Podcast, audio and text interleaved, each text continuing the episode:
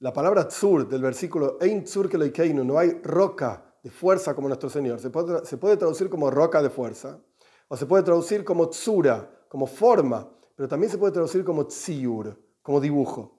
El Baal Shem fundador del movimiento hasídico, explica de la siguiente manera. Había un gran, gran dibujante muy capaz que hizo un dibujo en tamaño real de un caballo y lo puso en el mercado para venderlo y hacer mucho dinero, pero la gente no le prestaba atención. Hasta que, hasta que un amigo le dijo, ¿por qué no cortás este dibujo en dos y ponelo cerca uno del otro? La gente empezó a pasar por el mercado y se juntó un montón de gente y la gente decía, wow, hay un caballo cortado al medio en el mercado, vayan a verlo. Era tan bueno el dibujo que la gente no se dio cuenta que era un dibujo, que hay un tzayar, hay alguien que dibuja.